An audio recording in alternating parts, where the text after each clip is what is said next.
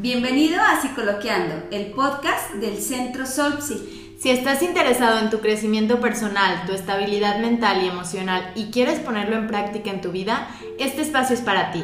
Mi nombre es Claudia. Mi nombre es Leti. Y mi nombre es Greco. Acompáñanos y juntos, mediante invitados expertos, temas interesantes, reflexiones, debates y otras sorpresas más, lleguemos a ser la mejor versión de nosotros mismos. ¿Listos?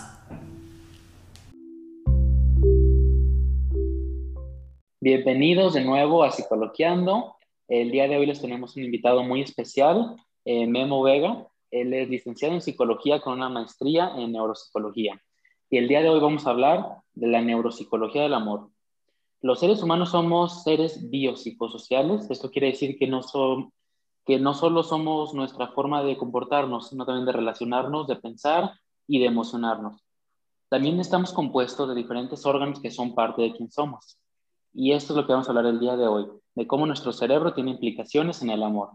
Entonces comencemos con lo más básico. ¿Qué es el amor y por qué nos enamoramos?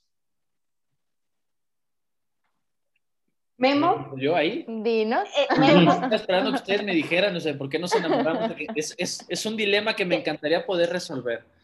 Pero eh, creo que lo interesante es que, pensando desde la lógica de lo que sabemos de la neuropsicología, no sé si, si, podamos, si se pueda responder por qué nos enamoramos, pero digamos que el cerebro tiene muchos procesos que hacen la chamba bien fácil y que podría a partir de ahí tomarse una pista de, bueno, si enamorarse tiene tantos caminos por los que se puede eh, llegar, en algo nos tiene que beneficiar en, algún sentido como especie.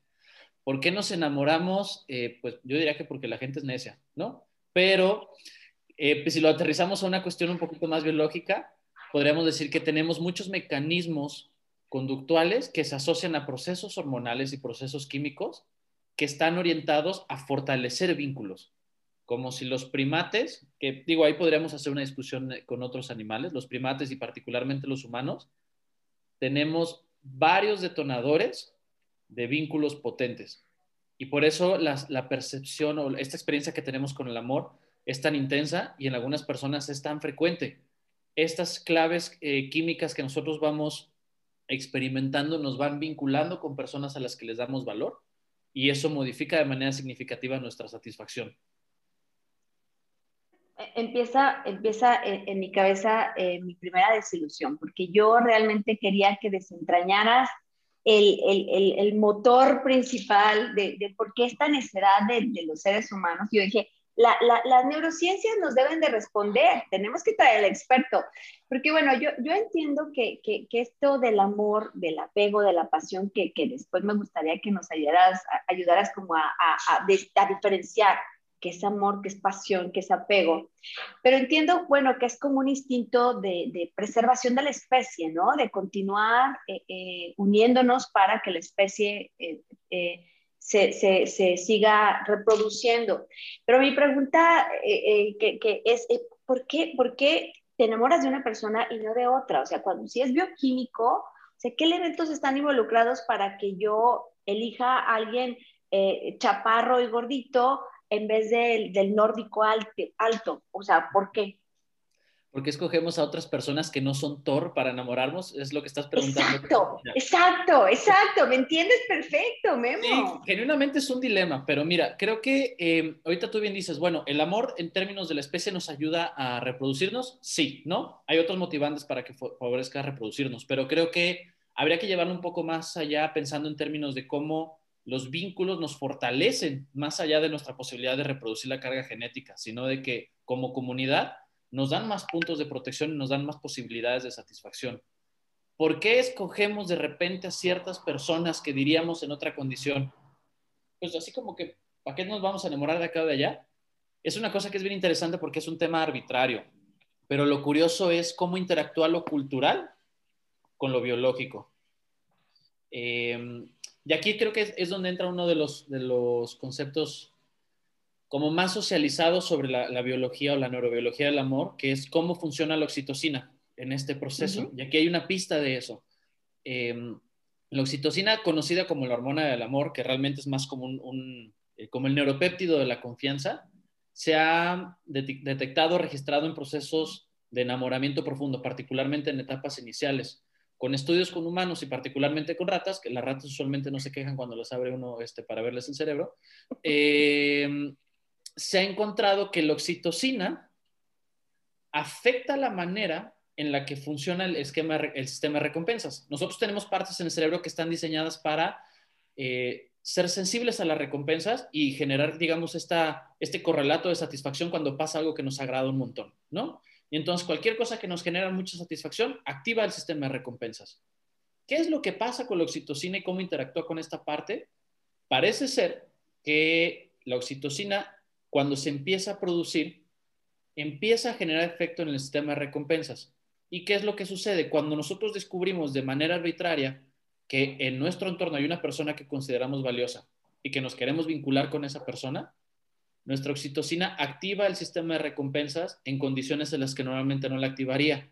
¿Qué significa esto? Que cuando uno está viendo al crush y el crush hace cualquier tontería, y literalmente cualquier tontería te despierta una reacción de amor profunda que cuando otra persona haciendo la misma actividad eh, es percibida por nosotros, no nos genera ninguna respuesta, ¿no? Hay personas que pueden decir, es que mira lo que lindo, ve cómo, cómo se suena, ¿no? Y de repente está la oxitocina diciéndole, oye, a tu sistema de recompensas, ve nada más qué maravillosa manera de sonarse.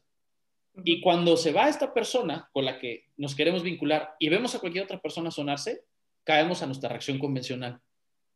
Esa es una cosa que es bien interesante porque lo que nos sugiere es que la oxitocina se eh, modifica su actividad por procesos culturales y no solo biológicos. Y entonces a lo mejor en algunas comunidades o en algunas este, culturas donde ciertas características sociales o físicas sean más valoradas, hay más probabilidades de que haya una activación de, de oxitocina. Pero mientras no sea el caso, va a ser difícil que nosotros deseemos vincularnos con alguien.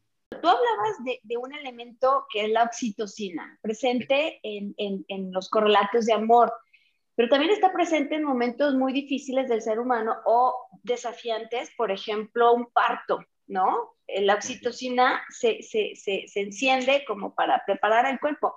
¿Por qué está presente en un parto y por qué está presente en el amor? ¿Será que el cuerpo sabía que iba a causar dolor el amor? ¿O, por qué nos, nos, embriaga como para anestesiarnos eh, y, y, podernos introducir en esto? ¿O, cómo? Es una, es, es, una pregunta bien interesante porque pareciera que eh, no es exactamente que la oxitocina vaya a cumplir la misma función en el proceso de enamoramiento que en el proceso de parto, porque la oxitocina en una condición de alto nivel de, demanda para el cuerpo tiene algunos beneficios físicos, pero donde sí se comparten y que es una cosa que mm, nos habla sobre las cualidades sociales de esta interacción hormonal eh, o esta interacción neuroendocrina, es que pareciera que en el parto uno de los roles que tiene la oxitocina, que va más allá de la preparación del cuerpo, es poder preparar a la madre para establecer un vínculo de confianza. Y entonces en el enamoramiento o en la expresión del amor, nosotros tenemos que desear vincularnos con alguna persona. ¿Qué es lo que sucede? Pareciera que eh, las madres, después de un parto, particularmente parto natural, con cesárea es diferente, químicamente están más propensas a vincularse efectivamente, específicamente con el bebé. Y entonces digamos que el que hay un nivel alto de oxitocina ayuda a este, a este pues sí, este vínculo entre, entre madre y, bebé, que al final de cuentas es lo mismo que pasa en el amor romántico, con algunas variaciones, algunos asegúnes. Una de las cosas que sabemos que diferencian la actividad cerebral de una persona que está enamorada de una pareja contra una persona que está enamorada de un hijo o de un hermano, eh, que inclusive el término enamorado de un hijo o un hermano suena raro, pero hay un amor de por medio, es que en el amor romántico hay activación de zonas hipotalámicas, que son aquellas que se encargan de, de regular los cambios químicos en el cuerpo y producir hormonas. Y entonces el amor romántico tiene sentido una cascada hormonal que tal vez en el amor maternal o en el amor fraternal, eh, filial, no hace nada de sentido. Ok, y entonces yo lo que voy entendiendo, Memo, es que más allá de que se produzca algo acá, es una correlación con el ambiente. O sea, realmente lo que estamos diciendo es que culturalmente hay cosas que nos han dicho que son atractivas para el ser humano, ¿no? Por ejemplo, aquí en México, en Guadalajara, y mi cerebro está reprogramando lo que yo veo afuera en el ambiente, pero al mismo tiempo también tiene una función muy importante en generar ese vínculo con ese ser atractivo para nosotros. Exacto, justo es, esa es un poco la idea y creo que hay, hay muy buenos ejemplos de cómo de repente hay algunas modas que en este momento pudieran parecer inaceptables, que en otro momento favorecen algunos procesos de, enamoramiento o de, cortejo, ¿no? A mí me cuesta mucho trabajo entender por qué alguien podría enamorarse de una persona con una moicana. Pero hubo una época donde la moicana era parte de una movida del punk de avanzada y que lo que señalaba era un valor importante. Nosotros no tenemos neuronas que respondan o neuropéptidos, quisiera pensar que no, sería un descubrimiento terrible. No tenemos hormonas específicas para darle valor a las personas con moicanas, sino que ese es un proceso cultural que después activa una secuencia biológica y que refuerza el proceso cultural. Por eso nos podemos enamorar prácticamente de cualquier variación de persona, siempre y cuando nosotros le podamos asignar un valor a partir de un, código cultural. Y por eso vemos de repente tantas parejas que decimos, a ver, pero pues acá que le ve acá o allá que le ve acá. No importa, cada quien tiene su esquema de valor y en función de eso se activará toda su, secuencia neuropsicológica. Lo que... Entonces estamos hablando como, perdón, Greco, te escucho. Lo que comentaban hace un rato de las madres que liberan oxitocina tiene sentido, porque después de que ven a sus hijos son la cosa más hermosa y tú dices como, bueno, pues podría mejorar, pero... Exacto, cuando un bebé recién salió, particularmente de parto natural, o sea, más bien parece que lo agarraron a golpes antes de salir, ¿no? Sin embargo, hay una respuesta de amor profundo, que en parte está favorecida por la, la oxitocina. Pero, ¿qué, ¿qué diferencia hormonal o cultural o de las dos hay para que el amor de una madre familiar dure de por vida y el amor romántico pueda acabar, te puedas desenamorar de alguien. Uy, yo creo que ahí hay, hay más cuestiones culturales que, que, digamos, hormonales o, neuroquímicas, porque creo que nosotros tenemos una idea más clara de que el amor de, de padres debería durar toda la vida, y sin embargo, este, nosotros que nos dedicamos a la psicología, más de alguna vez nos hemos topado con padres que condicionan el amor de una manera muy estricta. Y eh, también la idea de que el amor romántico, pues, es como propenso a acabarse, pero personas que por diferentes hábitos van estimulando la manera en la que se vinculan con los demás. Y creo que ahí más bien es una cosa que va guiando em, también una serie de decisiones que nosotros tomamos para ir reforzando los vínculos y cómo estas señales químicas asociadas a la biología de los vínculos eh, se mantengan todavía. Me parece que em, había, si no me equivoco, eh, había una em, investigadora que se llama Helen Fisher que decía que el, el amor monógamo solo dura cuatro años, ¿no? Y ahí hacía una, em, ella es muy famosa en este tema, pero de repente se avienta algunas, algunas conclusiones que dices, ay Dios, está, esto está muy fuerte y no estoy tan seguro que tan basado en datos esté. La idea de que eh, nosotros tenemos como una especie de, como curva de distribución normal de algunas señales químicas que llegan hasta cierto punto y después empiezan a desgastarse hasta el momento en el que ya eh, no hay ninguna manera de establecer un vínculo empujado por un factor biológico. Con esta pregunta, me, me, quedo, me quedo con esta pregunta, de, de, otra vez, de, de, lo complicado que yo esperaba que, que, la neurociencia me responda, y es, a ver, sí, a lo mejor, yo, yo no sé de la veracidad de este estudio, pero eh, está generalizada esta idea de que, de que estas oxitocinas y, y la serotonina y todas estas dopaminas que están como vinculadas con, con una, eh, una relación romántica, como esta atracción, eh, caducar, ¿no? De uno a cuatro años nos dicen los estudios, ¿no? Así como, como muy, muy generalizado. Entonces, bueno, una es que me, me, sorprende que entonces eh, tú no estás como muy de acuerdo con este estudio y, y, y, y dos es como, coméntanos un poquito más de, de, esto otro que, que, hablas acerca de la estimulación de una relación. Eh, estaríamos hablando como de que, que, haya un truquito social para seguir estimulando estas hormonas o solamente la, la relación social? ¿Y cómo, cómo queda la cuestión bioquímica?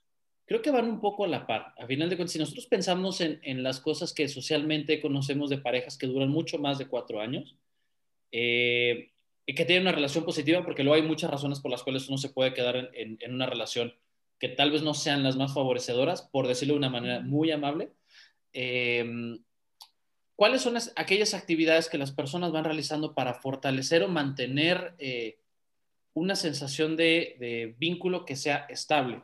Van realizando actividades juntos, comparten cosas, comparten experiencias, se ponen metas juntos. Y en función de ese tipo de actividades, ¿qué es lo que va sucediendo? Nosotros seguimos reforzando la noción de que tenemos que vincularnos con esta persona, que vincularnos con esta persona afectivamente, además de operativamente, sigue teniendo sentido para nuestro bienestar emocional. Y en esas condiciones, en esa clave, las variaciones en oxitocina y en dopamina, e inclusive en algunas cuestiones de, la respuesta de serotonina, siguen teniendo la estimulación ambiental adecuada.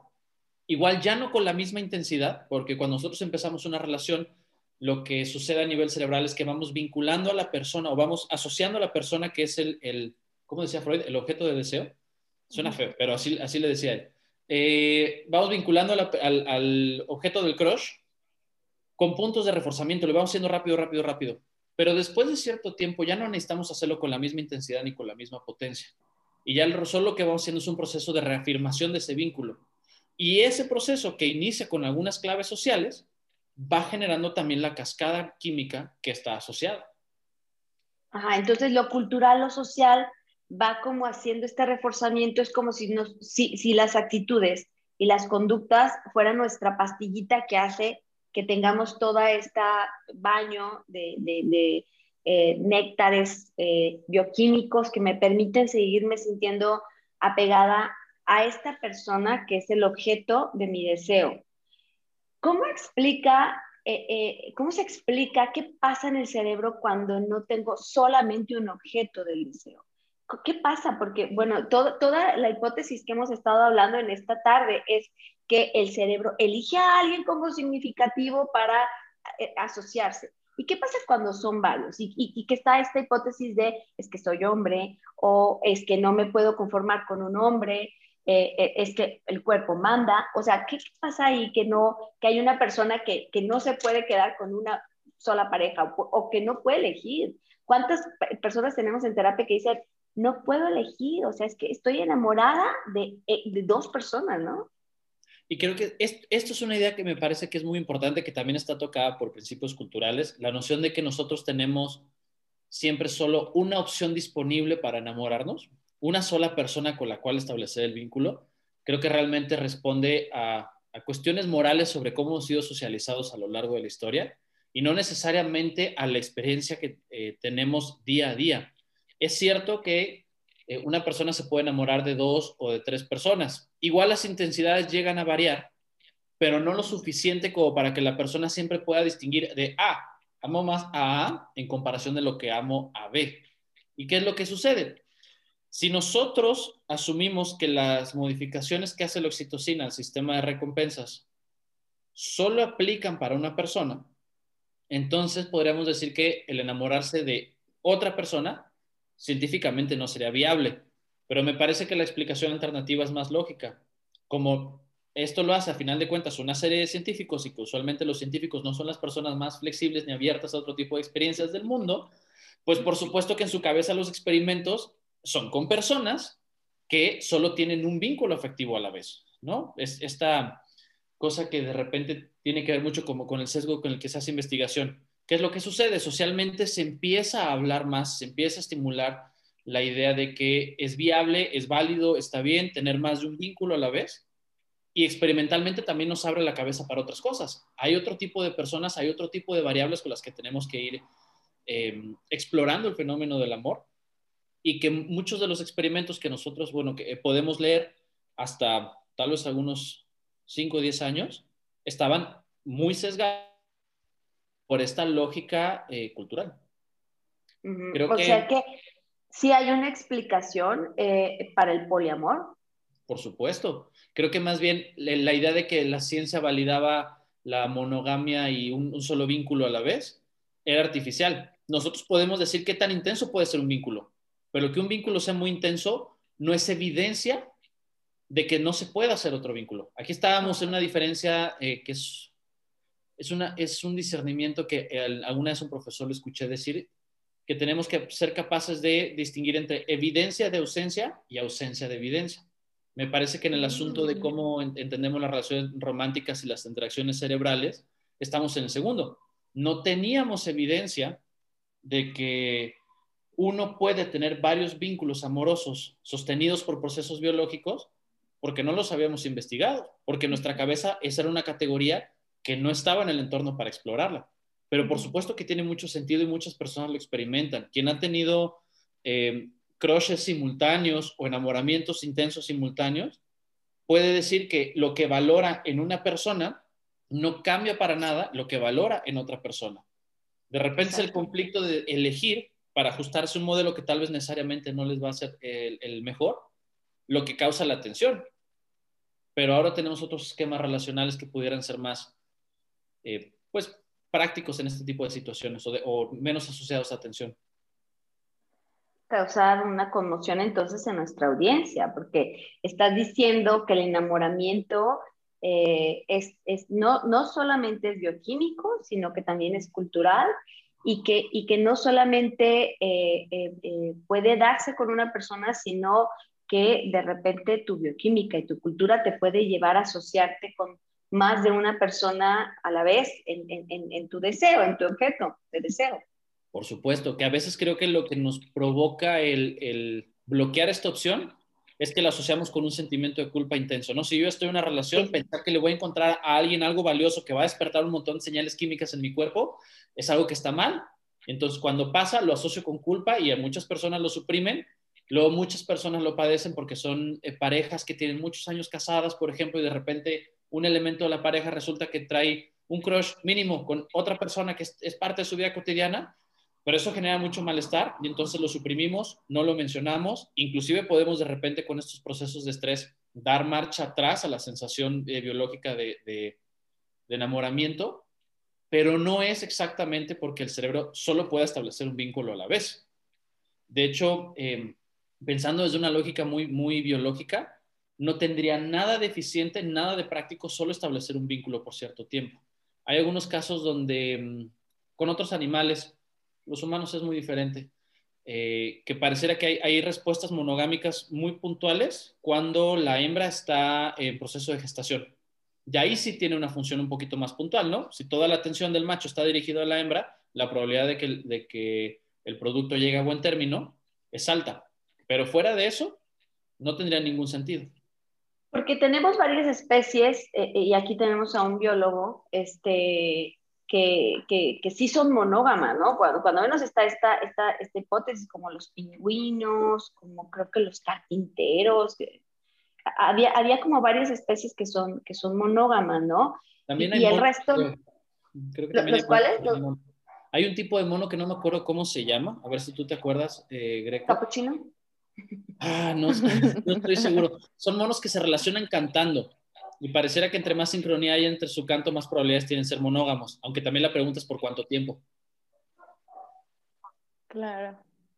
Y justo ahorita que escucho eso me está explotando el cerebro de una forma impresionante, porque me hace pensar también en algún congreso que uno de los ponentes decía, es que te puedes enamorar de tu mejor amigo o, o, de tu compañero, aunque en primera instancia no hubiera como este enamoramiento. Y entonces explota mi cerebro en ese sentido porque hay una conexión que no, que no podemos encontrar que es primero, si el huevo o la gallina, ¿no? O sea, si pasa tal cosa, si es cultural, si es la interacción, si es el buscar el vínculo, si nos vamos a funciones más primitivas de, oh, ya es edad de reproducirme, entonces tengo que buscar un elemento así, ¿no? O sea, creo que, que ese es el, la, el lo que podría decir como problema social, que de repente queremos encontrarle una respuesta así de, primero es A, luego es B, luego sigue C, y por eso te enamoras, ¿no? A final de cuentas es como, realmente el amor es un proceso que el ser humano le ha, a mí me parece que le puso un nombre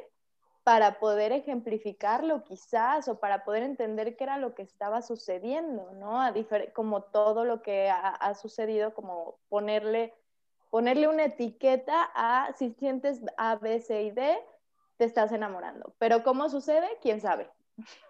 Exacto, y que creo que muchas veces el querer poner estas etiquetas más que es eh, eh, ayudarnos a explorar o escarbar el fenómeno, es más como para resolver algunas angustias, ¿no? Personales y sociales. Eh, en, otras ocasiones me ha tocado hablar de este tema en, en, algunas conferencias y usualmente al final hacemos una ronda de preguntas y las preguntas mucho tienen que ver con las angustias que traen las personas, ¿no? Como cómo supera un corazón roto. ¿Qué dice la neurociencia sobre superar un corazón roto? Pues no sé qué dice la neurociencia. En los laboratorios de neurociencias hay muchas personas que trabajan con un corazón roto. Yo creo que si tuviéramos una solución, todos seríamos personas este, que se ajustan muy bien y la verdad es que la gente que se dedica a la neurociencia suele ser un poco extraña. Pero eh, realmente no... ¿Incluyéndote? ¿Mande? ¿Incluyéndote? Sí, totalmente. Este, yo, este, podría yo encabezar ese club. Es un tema para otra conversación. Eh, me parece que muchas veces lo que el beneficio que tiene estudiar el amor o explorar el amor desde la ciencia es que nos ayuda a separar categorías que se explican por datos y categorías que se explican por cuestiones sociales. Y por ejemplo, esto, esto, esto que dices, Leti, de, a ver, hay una idea muy arraigada de cuando nosotros nos enamoramos, el enamoramiento es muy animal y entonces por lo tanto es a primera vista, ¿no? Y entonces hemos visto en miles de películas que está todo el mundo en un bar, está el protagonista, entra la chica, eh, al mismo tiempo entran una serie de ventiladores que no se justifican, se baja la luz y de repente, ¡paz! enamoramiento profundo, ¿no? Pero ¿cuántas personas no han experimentado también la noción de enamorarse de alguien que ya estaba en su vida desde hace mucho tiempo. Y eso no encaja con nuestra idea de amor o de enamoramiento y entonces, por lo tanto, no lo registramos como esa experiencia. Pero claro que es un proceso interesante y claro que es un proceso que genera estas modificaciones neuroquímicas. Lo que pasa ahí es que aquellas señales de valor que activan nuestro sistema de recompensas, tal vez al principio no eran evidentes, desde la lógica de o la persona no la reflejaba o nosotros no teníamos un esquema de valores cuando conocimos a la persona como el que tenemos ahora. Y cuando nos enamoramos de alguien a primera vista es porque lo que está reflejando la persona en cualquier nivel de, que pueda reflejar algo de su identidad ya empata bien con lo que nosotros consideramos que es altamente valioso. Pero entonces, claro. aquí con las pistas del cerebro vamos diciendo, pues, esta idea de enamoramiento no se sostiene con lo que nosotros eh, registramos como datos. Entonces, a lo mejor es más bien como una práctica cultural. Entonces es triste, es triste. ¿Qué pasó con el amor romántico? Nos atropellamos, Clau, sí. Sí, y, eso me, me, ayuda a darle sentido a él. Me enamoré de alguien que me caía muy mal, ¿no? O sea, porque hay muchas historias de, no, ni me caía bien, ¿no? Y, y él fue el que se acercó y al final empezamos a, a, a, interactuar y entonces ahí surge el enamoramiento, porque déjame te platico, Memo, que nosotros cuando hacemos terapia de pareja eso preguntamos, quién se acercó a quién, cómo fue, todo esto. Y entonces ahí, ajá, y entonces ahí te das cuenta que muchas veces a uno ni siquiera le caía bien el otro, o sea, cómo es que se empieza a desarrollar todo este tema del enamoramiento y de la pareja, y creo que esto le da respuesta a, lo que decías, le da respuesta a, esto, ¿no? A, a, que la interacción, la conexión, eh, las prácticas sociales generan el enamoramiento después de cierto tiempo. Sin embargo, como dice Clau, es triste verlo de esta forma. Pues yo ahí pondría un, asterisco sobre qué tan triste es o no, porque digo, el amor romántico idealizado es el que viene y parte el mar rojo en dos y te encuentra y te agarra en tus brazos y te lleva, ¿no? Que por un lado, esta sensación de, sentirse elegido y retomado este, como ser un, un objeto de interés es muy gratificante, pero por otro lado te dejan el asunto de ser un espectador pasivo. Para que el amor llegue de repente, pues como que tiene que darse una ventana de oportunidad y ya, ¿no? Y si no conoces a alguien que realmente te gusta, alguien que te puedas enamorar, pues es esperar. Creo que la otra perspectiva de cómo nosotros, cómo nos desenvolvemos en el mundo, cómo vemos nuestra, nuestra realidad, cómo alimentamos nuestra idea de amor a partir de otras creencias, a lo que nos ayuda es a entender que es un proceso en que podemos estar activamente involucrados, ¿no? No esperando en algún lado a enamorarnos de alguien. Esto que dices, Leti, creo que es bien interesante sobre por qué de repente hay tantas historias de me enamoré de alguien que me caía en la punta del hígado. Y aquí hay, un libro que es buenísimo, que se lo recomiendo un montón, que trae pistas sobre ese tema. El libro se llama How Emotions Are Made, y creo que en español lo tradujeron como La vida secreta del cerebro eh, que subtítulo del libro en inglés no es una crítica a quien hace la traducción, que es de una doctora en neurociencias que se llama Lisa Feldman. Y ella platica una anécdota de cómo entendió que la teoría universal de emociones, que nosotros en psicología este, nos hemos repasado este, mil veces, no tenía sentido. y empieza a platicar que una vez ella cuando estaba en su laboratorio haciendo, ahí creo que prácticas doctorales, le invitó a salir uno de sus compañeros que le caía muy mal, muy mal. Y en la salida, ella de repente empezó a darse cuenta que estaba excitada, ¿no? Empezaban cotorreando en el café y empezó a sentir que su cuerpo estaba en un nivel de, de alerta intenso. Y en ese momento la mejor conclusión que ella construyó es, wow, este sujeto que usualmente había encontrado tan desagradable, realmente me mueve un montón de cosas. Eh, a las horas ella llega a su casa, se, acuesta, se pone la pijama y luego empieza a vomitar y descubrió que lo que tenía era influenza. Y entonces, sí, parece que no, fue un enamoramiento muy largo, ya terminó casándose con alguien más, es una, historia triste, pero eh, lo que eso sugiere es una cosa que nosotros ahora conocemos desde las neurociencias como la teoría de emociones construidas. Antes pensábamos que las emociones eran puras reacciones fisiológicas asociadas a interpretaciones y que nos ayudaban a tener cierto tipo de comportamientos. Lo que eh, la doctora Feldman plantea es que nuestras emociones las vamos construyendo en función de dos cosas, lo que siente mi cuerpo y el contexto en el que estoy. Y entonces, lo que siente mi cuerpo es interpretado o nombrado diferente en función del contexto en el que estoy. ¿Y qué pasa? La gente que nos cae gorda nos genera mucha tensión, mucha tensión. Pero cuando de repente el contexto cambia, a lo mejor yo estoy en una salida con alguien que me causa un montón de tensión, pero cuando estoy en, un plan romántico, de repente en mi cabeza experimento esa tensión no como malestar, no como aversiva, sino como romántica. Y es una cosa bien rara porque de repente fue como estar viendo a la misma persona, pero con unos lentes bien diferentes y que se siente que cambió de un segundo a otro. Hay un experimento de que me estaban platicando el otro día, eh, no me acuerdo, es un experimento de psicología social, no me acuerdo exactamente quién lo hizo, que estaban haciendo una investigación de a ver si los hombres se enamoraban más de una reportera guapa cuando estaba haciéndoles una entrevista en suelo o cuando estaba haciéndoles una entrevista desde una grúa. Y con la grúa ella colgada, pues generando un poco de tensión. ¿Y qué es lo que pasó? La mayoría de los hombres dijeron que se habían sentido atraídos por la chica que estaba colgada en la grúa. Simplemente porque la tensión de verla en una situación de riesgo, empatada con ver una mujer guapa, usualmente la categorizamos como me gusta. Entonces creo que ese es un asunto interesante de repente de cómo nuestro cuerpo nos manda señales y esto es a nivel muy, muy fisiológico. Nuestra ínsula, nuestro hipotálamo, nuestro sistema simpático, nuestro sistema parasimpático, eso cambia lo que nosotros sentimos en función del contexto en el que lo estamos leyendo. Wow, qué triste.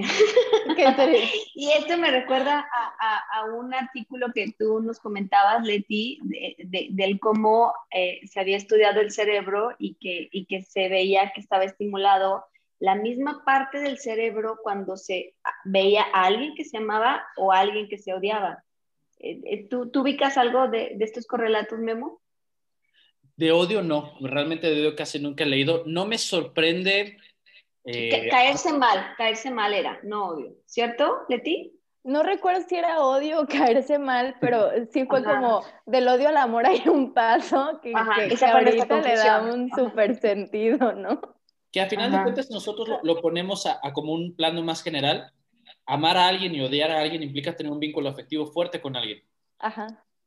En función de, de qué efecto tiene ese vínculo con nuestro bienestar, tal vez podemos ponerle nombre a la situación pero creo que cuando nosotros, si nosotros nos exponemos a convivir en una situación cercana con una persona a la que odiamos, tal vez corremos el riesgo, y digo, ahí es un sentido figurado porque quién sabe cómo sean los riesgos, de que estos sentimientos no cambien de intensidad, pero sí cambien de cualidad.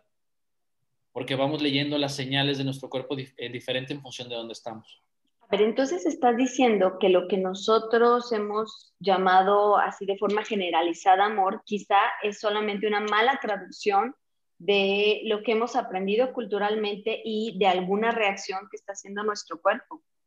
De acuerdo, y yo diría más que una mala, una este, versión muy filtrada, muy filtrada, porque creo que hay otras instancias de amor que culturalmente vemos, que socialmente vemos, que en, consulta este, nos toca experimentar, ver, en la vida cotidiana nos toca experimentar, ver, y no necesariamente pensamos que es la mejor instancia de lo que representa el amor en nuestra cabeza, porque el amor en nuestra cabeza sigue un guion muy cuadrado. ¿Y qué es lo que pasa? Cuando pensamos que el guion es muy cuadrado, sentimos que o consideramos que esa sensación de enamoramiento intensa no va a llegar. ¿Cuántas personas responderían que sí a la pregunta de, ¿te puedes enamorar de alguien que conoces desde hace años y que jamás te ha movido nada? No empata con su idea de amor, ¿no? Y de repente esa persona, no sé, aprendió una habilidad importante como usar una freidora de aire y eso era lo que hacía falta para que tu oxitocina bajara y le dijera a, tus, a tu sistema de recompensas, aquí quédate, vamos a tener papas a la francesa freídas con aire toda la vida. Y eso genera un vínculo. Perdón, acabo de comprar una freidora de aire.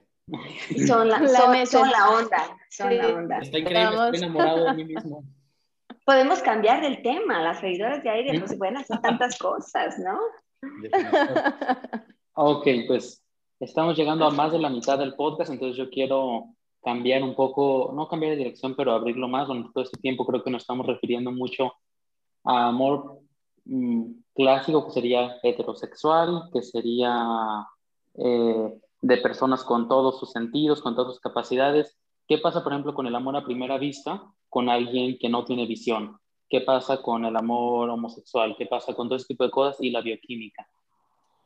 Es una buena pregunta. Creo que eh, referente a las personas que a lo mejor tienen este, alguna discapacidad, creo que a veces pensamos que por la falta de, algún elemento que favorezca la independencia, la probabilidad de experimentar con toda la intensidad un, proceso socialmente valioso que tiene connotación afectiva se limita.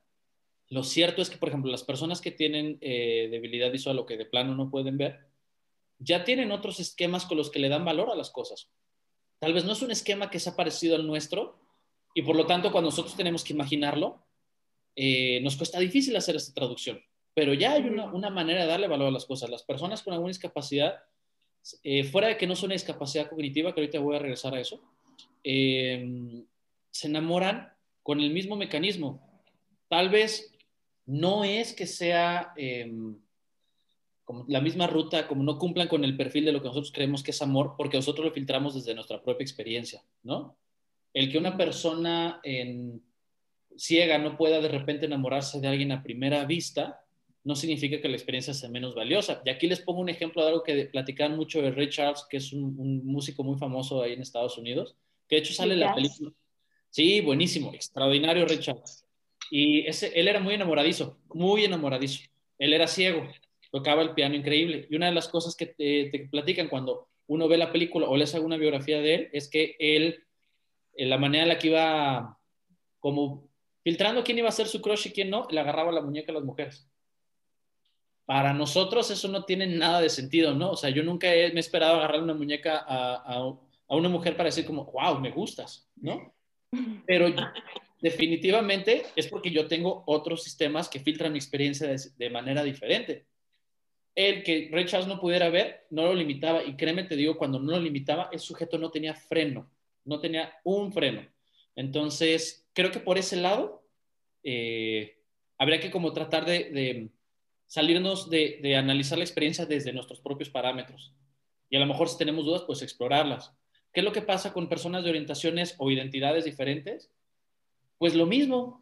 Realmente creo que aquí también tenemos un sesgo que es más estadístico que teórico. Como estamos muy acostumbrados a experimentar que la mayoría de las relaciones que están en nuestra vida eh, social son heterosexuales, cuando algo se sale de esa norma, asumimos que debe haber variaciones en todo el proceso de la experiencia. Naturalmente hay procesos culturales que cambian por la sociedad en la que vivimos y las restricciones que se ponen en las, las, categorías morales. Pero yo diría que en este momento realmente no hay ninguna evidencia para pensar que el proceso bioquímico del enamoramiento varíe en función de tu orientación sexual. Sobre identidad, eso sí no he leído, pero me parece que, mm, yo creo que sería muy arriesgado, aventurado y hasta, hasta pues limitado decir que deberíamos esperar algo diferente. Tal vez haya más, haya más puntos de estrés por las consecuencias sociales que puede representar. Ahí sí. Y el estrés también tiene sus variaciones neuroendocrinas. Pero el, la variable este, destilada de amor romántico, no deberíamos esperar algo distinto. Ahora, eh, ¿qué es lo que pasa cuando una persona con alguna discapacidad cognitiva se enamora? Ahí sí creo que se vuelve un asunto eh, más complicado. Y esta experiencia sí me ha tocado tenerla eh, como yo trabajo en cuestiones de neuropsicología clínica, muchas veces me caen personas que tienen eh, algún, alguna neuropatología o algún trastorno de neurodesarrollo y cuando te empiezan a platicar de, cómo van encontrando personas de las que se enamoran, usualmente sus puntos de enamoramiento son más concretos y menos abstractos, ¿no? Es más fácil encontrarse a alguien eh, con, por ejemplo, alguna lesión importante en, corteza prefrontal diciéndote, oye, me enamoré de esta chica porque se me hizo muy guapa, contra, me enamoré porque de repente pudimos platicar muy a gusto, me gusta mucho el sentido del humor, es muy inteligente. Porque para valorar eso se requiere de un razonamiento abstracto medianamente estable, que no siempre está disponible en las personas que tienen alguna limitación cognitiva importante. No sé wow, entonces estás hablando que, que, que, esta, esta, traducción, esto, esta simbología que nosotros damos de, de, de, las señales que nuestro cuerpo obtiene del encuentro con, con alguien en el exterior y de lo que nosotros podemos como representar como significativo, es lo que realmente es, es lo que nosotros llamamos amor. Y lo que alguna vez mi mamá me deslizó, este libro de, de, daño que Disney ha hecho en, en las mujeres, este, realmente es cierto, ¿no? Esta idea que tenemos eh, muy, muy lineal de cómo es el amor y, y, bueno, has, quitado algunos mitos en, en esta tarde de hablar que, bueno, esta idea que tenemos de que el amor, el amor puro, el amor de verdad, el trascendente, es el que se da a primera vista. Dos almas que se encuentran y se ven por primera vez y nunca más se separaron, ¿no? Eh, tenemos esta idea de que, de que nosotros estamos en, en posición pasiva frente a esto, eh, volteando al santo para que entonces venga de afuera y me rescate, porque yo, ¿qué podría hacer? ¿No? No puedo hacer nada porque e, eso tiene que venir fortuito, esto es algo espontáneo y, y, y en donde yo absolutamente no tengo nada más que rezar. Eh, ¿Tienes algo que decir al respecto a todas las personas que nos vayan a escuchar y que están con el santo de cabeza? Sí, eh, como digo, de entrada, eh, hay que dejar a los santos en paz, ¿no? Esas personas ya sufrieron suficiente. Eh, segundo, creo que pensar en cómo el enamoramiento puede ser un proceso activo. Hay una investigación que salió hace, creo como seis años, y ahorita no me acuerdo cómo se llama, luego, te la paso, claro, por ahí la tengo a la mano. Fue un experimento que era más como de psicología social americana, que ya ves que ya la psicología social es más como de experimentos y pruebas y cosas por el estilo, donde llevan a personas que recién se estaban conociendo a hacerse y contestarse una serie de preguntas, creo que eran como 35, que son preguntas eh, muy íntimas. Y parecía que las personas, después de un seguimiento, aquellas que habían tenido como un, intercambio muy personal, tenían más probabilidades de estar juntas por más tiempo. Me pregunto, digo, del seguimiento que hicieron, ahorita, ¿qué es lo que habrá cambiado? Pero creo que esa es una, una muy buena pista sobre cómo podemos entender el amor, aunque sepamos muchas cosas biológicas, como una cuestión eh, en la que nosotros podemos estimular estas reacciones fisiológicas, neurofisiológicas de vincularnos con alguien más, del deseo de vincularnos y la intensidad de vincularnos a partir de las decisiones que tomamos. Me parece que las relaciones más sanas a las que he estado expuesto, eh, tanto las que me ha tocado conocer profesionalmente como a nivel eh, personal, son aquellas que se disponen a compartir de una manera muy equilibrada. Y entonces no dependemos de que alguien venga y nos dé valor, sino de que algo que nosotros valoramos de nosotros mismos vamos y lo compartimos. Y cuando yo voy y comparto y hay reciprocidad, toda esta cascada química de la oxitocina, la dopamina, lo que pasa con el cortisol, la desactivación de, la amígdala, todas estas interacciones neurofisiológicas que son importantes, también se pueden suscitar. No necesitamos esperar a, que suceda, ya que hay unos esquemas de valores que son elegidos por nosotros. Les pongo un ejemplo. A mí, por ejemplo, un una conducta que activa mi, mi, oxitocina, que manda volando mi oxitocina al sistema dopaminérgico es encontrarme personas risueñas. Así, de volada. Y me queda claro que ese no es un proceso biológico o instintivo reactivo, ¿no? No es que una persona risueña incremente las probabilidades de reproducir tu código genético. Eh, dicho así, no suena tan romántico tampoco. Pero es una cosa que, ese, es un valor que yo he seleccionado de manera activa. Y es algo que me gusta compartir. Y eso creo que es una posibilidad que está al alcance de, todas las personas que nos escuchan. No tenemos que esperar hasta que nuestro cerebro... Claro, eh, eh, pero, pero ahora quisiera devolverte un poco de, del ácido que me has enviado, Memo, porque creo haber leído en alguna ocasión que esta reacción que tú dices haber seleccionado e, es, es, una, es una reacción muy común en, en, en ciertos hombres que al tener la sonrisa de una mujer es como una señal de esto va a ser fácil, o sea, ella me quiere, está, está, es, accesible. Entonces, relacionaban la sonrisa de una mujer como, eh, como esta, esta información al cerebro masculino eh, de decir, vamos, vamos, más, vamos más entrados, no va a ser tan complejo que a diferencia de una mujer que es seria, que no mandaba ninguna señal de qué sentía por la otra persona o si tenía una retropositiva, ¿no? Claro, que, digo, este también es un proceso social, pero se puede eh, variar en la interpretación. La idea de que cuando estás interactuando con una persona y la persona se ríe, lo que realmente eso representa es un estímulo discriminativo. Es decir, las probabilidades de que yo tenga una interacción que llegue al punto que quiere, a donde quiero que llegue, incrementan en alguien en que yo percibo disposición. Pero entonces la pregunta es si la risa es algo que valoras o si la risa nada más es una señal que te dice, ah, aquí yo estoy en control de la situación. ¿Me explico? Y es, creo que es una distinción importante hacer. Hace un ratito, Claudia, mencionabas que de repente también esta idea, cuando estábamos hablando sobre varios vínculos, hiciste la referencia a cuando los hombres decimos es que pues el cuerpo quiere lo que quiere, ¿no? Y creo que estamos muy acostumbrados a darle una explicación biológica a eso, aunque en realidad no es una explicación biológica. Aunque el deseo sexual sea muy potente, no es una necesidad biológica no es, no es una necesidad como comer o dormir. Uno puede pasar varios, eh, un periodo prolongado sin actividad sexual sin tener realmente una afectación eh, específica al cuerpo, como puede ser el cansancio o el sueño. ¿Qué es lo que pasa? Los hombres estamos muy socializados para pensar que es una necesidad y tomamos decisiones que son perjudiciales para las personas que nos rodean, para las personas que queremos y para nosotros mismos, diciéndonos a nosotros mismos como secta, el sexo es una necesidad para los hombres.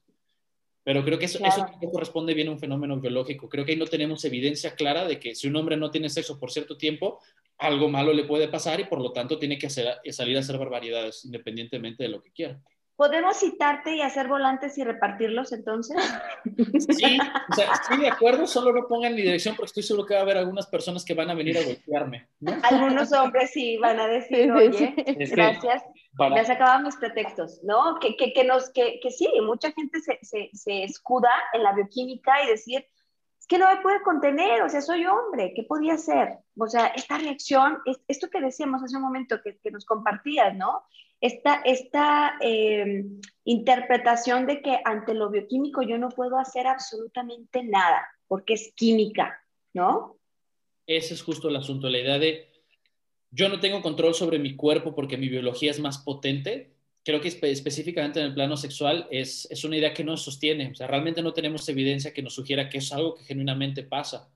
Y muchas veces lo que estas frases que están mucho más eh, insertas en la vida de los hombres que la de las mujeres por cuestiones culturales, lo refleja es, ok, la verdad yo no quiero lidiar con la frustración de no tener actividad sexual cuando yo quisiera tenerla y con quien yo quisiera tenerla. Y en eso se justifican un montón de cosas horribles, pero la neurociencia no tiene elementos para este, fundamentar esa frase. Ok, ok. ¿Y, y el contrario?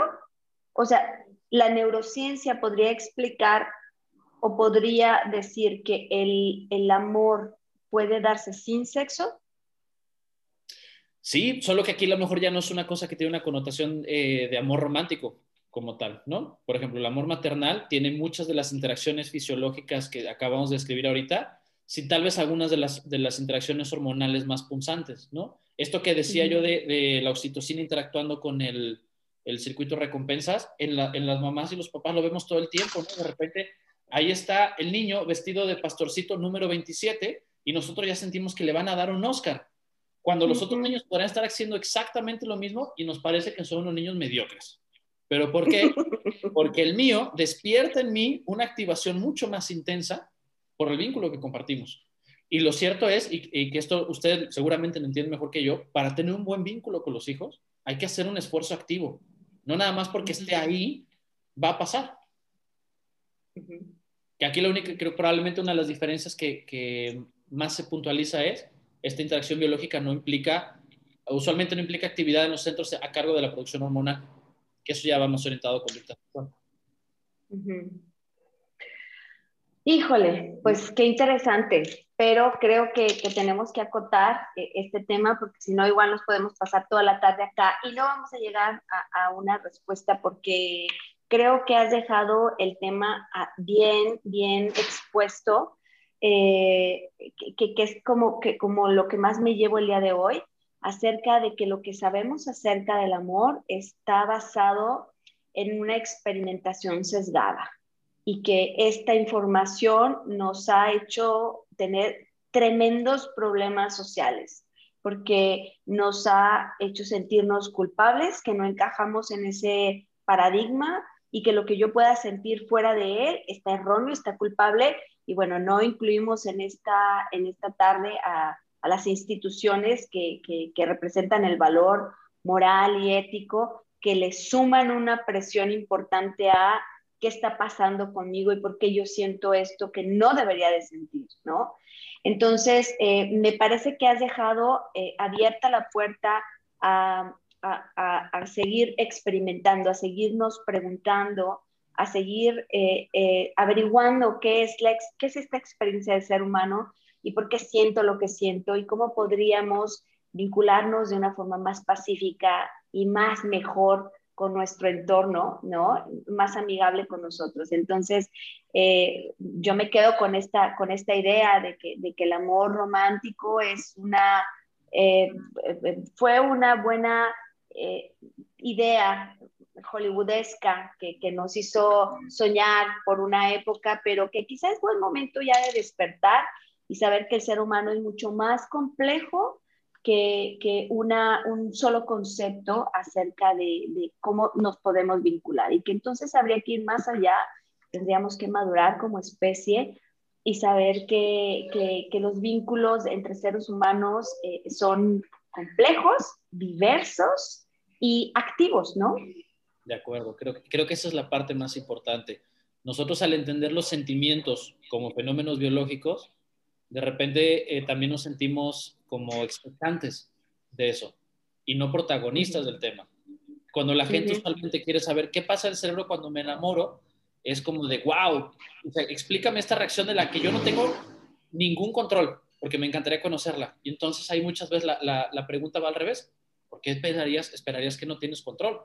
Es cierto, tú no vas y sacas tu oxitocina y la pones eh, en la amígdala, pero haces cosas que favorecen ese proceso no es cosa de esperar, que luego es una cosa que pasa mucho también con la motivación, igual ahí no voy a meter, pero o sea, la idea de esto, esto es, este correlato del cuerpo que siente bonito cuando se enamora puede ser igual de intenso y satisfactoria cuando alguien viene y te, te corteja, no sé si sea un término viable todavía, contra cuando tú vas y te expones a esa situación. No cambia, no debería cambiar. Ok. Leti, Greco, ¿qué se llevan? Este, pues yo justamente mientras los escucho pienso, ¿y el amor existe? Yo creo que sí, pero no como lo creemos, ¿no? O sea, no como un proceso de estoy sentada y de repente va a llegar y algo me va a iluminar y, y como bien decía Memo, ¿no? El aire, la luz, todo iluminó la habitación, ¿no? O sea, sí existe, pero involucra un proceso activo del ser humano y creo que las personas que escuchen esto, creo que es muy importante que se lo queden, que, que, lo introduzcan a su mente y a su corazón y digan, sí es cierto, yo puedo tomar responsabilidad de mi vida y puedo entender que si bien es un proceso bioquímico que genera ciertas cosas, también yo puedo a partir de mi entorno y a partir de mis comportamientos hacer que esto se provoque, ¿no? Y entonces me quedo pensando que, que el amor en sí necesitamos tres elementos. Por un lado, la bioquímica, pero por otro lado también es la sociedad, la, los, la, lo que yo le doy valor y mi persona en sí misma, porque yo, a pesar de que estoy inmerso en una sociedad que me estimula de muchas cosas, yo puedo decidir a qué le doy más valor y a qué le doy menos valor. Entonces, a final de cuentas, yo me quedo pensando en, es un proceso activo. El amor sí existe para los que creen que no, pero actívense, ¿no? A, a vivirlo. Mándale saludos a Fer, Leti. Saludos a Fer. Sí existe, sí existe. Bien. Eh, pues para mí, también me quedo con una idea similar. Para mí todo este episodio ha sido como un sube y baja. O sea, yo llegué con la idea de, de el amor es totalmente químico, no tiene nada que ver con social y todo lo demás que no encaje con lo químico es cosas evolutivas. Pero de repente empezamos a hablar de algunos temas, de algunos estudios y como incrementaba la parte social y bajaba más la química y es como, pues es que el amor es totalmente algo social, es un constructo social, y de repente subí a la otra y me quedo como en un punto medio en que definitivamente hay reacciones químicas que suceden, pero gran parte es una construcción social y gran parte es como cómo nos adecuamos a ello. O sea, el, el, ejemplo que diste de Ray Charles se me hizo muy interesante porque es como, pues cada persona como define los estándares de lo que es importante encontrar en una pareja o no, con sus habilidades y con todo lo que tienen, y no, no es algo generalizado, más bien, o sea, lo generalizado tendría que ver porque nosotros estamos inmersos en una cultura pues muy homogénea, pero sí, eso me hizo como muy interesante. Eh, no puedo, por más que quiera soltar mi formación eh, biológica, entonces de repente cuando salen los memes de eh, que los mexicanos somos exóticos en Europa, para mí grita recombinación genética y diversidad genética, y digo como, hay algo ahí de biología, y también es como, siento que está como todo combinándose y como han comentado los demás, es momento de evolucionar como seres humanos y no poner a la química como la culpable o gracias a eso todo. Ay, es un rollo. Ahora que fue 14 de febrero leí muchos tweets de el amor es una reacción química, ¿no? Como para sacudírsela ahí medio de, de expresión de dolor. ¿Yo qué? es que es una cosa bien rara y creo que es una muy buena explicación de, ahorita que lo que dijiste, Greco, esta sensación de voy y vengo es una tensión que experimentamos mucho cuando tratamos de entender cuál es el rol de lo biológico en el comportamiento, porque es un proceso que se vuelve bien confuso y que inclusive hasta nuestro lenguaje mezcla. Eh, pero te pongo un ejemplo. Imagínate lo siguiente, que de repente tú te pones a hacer sentadillas y luego después de hacer sentadillas te queda dolor en las piernas y tú te preguntaras, oye, este dolor en las piernas que siento esto, este dolor se llama hacer sentadillas? Pues no, es el efecto de hacer las sentadillas. Y claro que es un efecto que es muy potente, pero es una respuesta a. Lo mismo podemos entender, entender como el amor. Las personas se vinculan por propósitos específicos que generan intercambios afectivos maravillosos. Queda una sensación en el cuerpo, pero la sensación que queda en el cuerpo, esa sensación de que todo es bonito, no es el amor. Es el efecto que el amor tiene en el estado este, de cada persona que participa. Pero eso que dices, ¿cómo separo, cómo sé cuándo es lo biológico y cómo sé cuándo es lo conductual o lo cultural? Es un rollazo. Creo que a mí la razón por la cual me, me, gusta la neuropsicología no es porque le puedo dar explicaciones biológicas a todo, porque eso es muy necio, es más bien para al revés. Saber cuándo una cosa que creemos que es una hipótesis biológica podría explicarse por algo más. Pero pues es puro ir y venir. Entonces, es un poquito tolerancia a la frustración. Ok, Memo, último reto. Un chiste. Un chiste adoca esto. Híjole. ¿Un chiste sobre el amor? Sí. Ay, ¿no quieres un chiste sobre el PRI, Claudia? De esos tengo, pero... No, no. un chiste sobre el amor. Ah, ay, creo que no tengo ninguno. Estaré muy No lo puedo creer, no lo puedo creer, Memo, es, es, febrero y tú eres chistosísimo, o sea, ¿qué, lo chistoso ¿Por qué, tienes, ¿por qué tienes este sesgo? ¿Por qué, ¿Por qué no incluiste en tu repertorio a cuestiones de amor? No lo sé. Voy a tener que ir a terapia. ¿Cuál de ustedes está dando citas ahorita? Eh, estamos full, pero, pero podemos hacerte un espacio, Memo, claro, esto es urgente. Les agradezco, acabo de, acabo de dar cuenta que mi sentido del humor está bloqueado por mis, expectativas de lo que es el amor. Qué angustia. Por eso invitan a la gente a su podcast para que haga insight. No, Memo, no, no. Qué horror. No, no, no, no, no, no, Memo. Este, bueno, eh, nos encantó que vinieras acá, no queríamos tenerte en un colapso nervioso, simplemente esclarecer estos, estos temas que, que creo que a toda la humanidad nos tiene de cabeza, de no entender qué es esta cosa bonita que pasa cuando estamos con alguien y qué es esta cosa triste que sentimos cuando alguien se va. ¿Qué es esto que le llamamos amor? Y creo que nos has dado apuntes de que es eh, una, un, un, tema en, en investigación continua y que pues así seguiremos. De acuerdo. Esa es un poco la idea, que estamos quitando las, las creencias que nos estaban pesando porque los datos no las soportan. Ok, bueno, Memo, te agradecemos muchísimo esta tarde que, que nos has dedicado, eh, eh, nos has dejado información súper valiosa e importante. Gracias por tu participación. Muchas gracias a ustedes por invitarme, estuvo muy entretenido y por subrayar que necesito completar el, bagaje de chistes. Voy a ver cómo voy haciendo chistes de amor y los voy rolando, a ver qué sale. Ok. Gracias. Muy bien, muchas Gracias. Memo. Cuídate. Ustedes, muchas Bye. gracias. Bye. Hasta luego.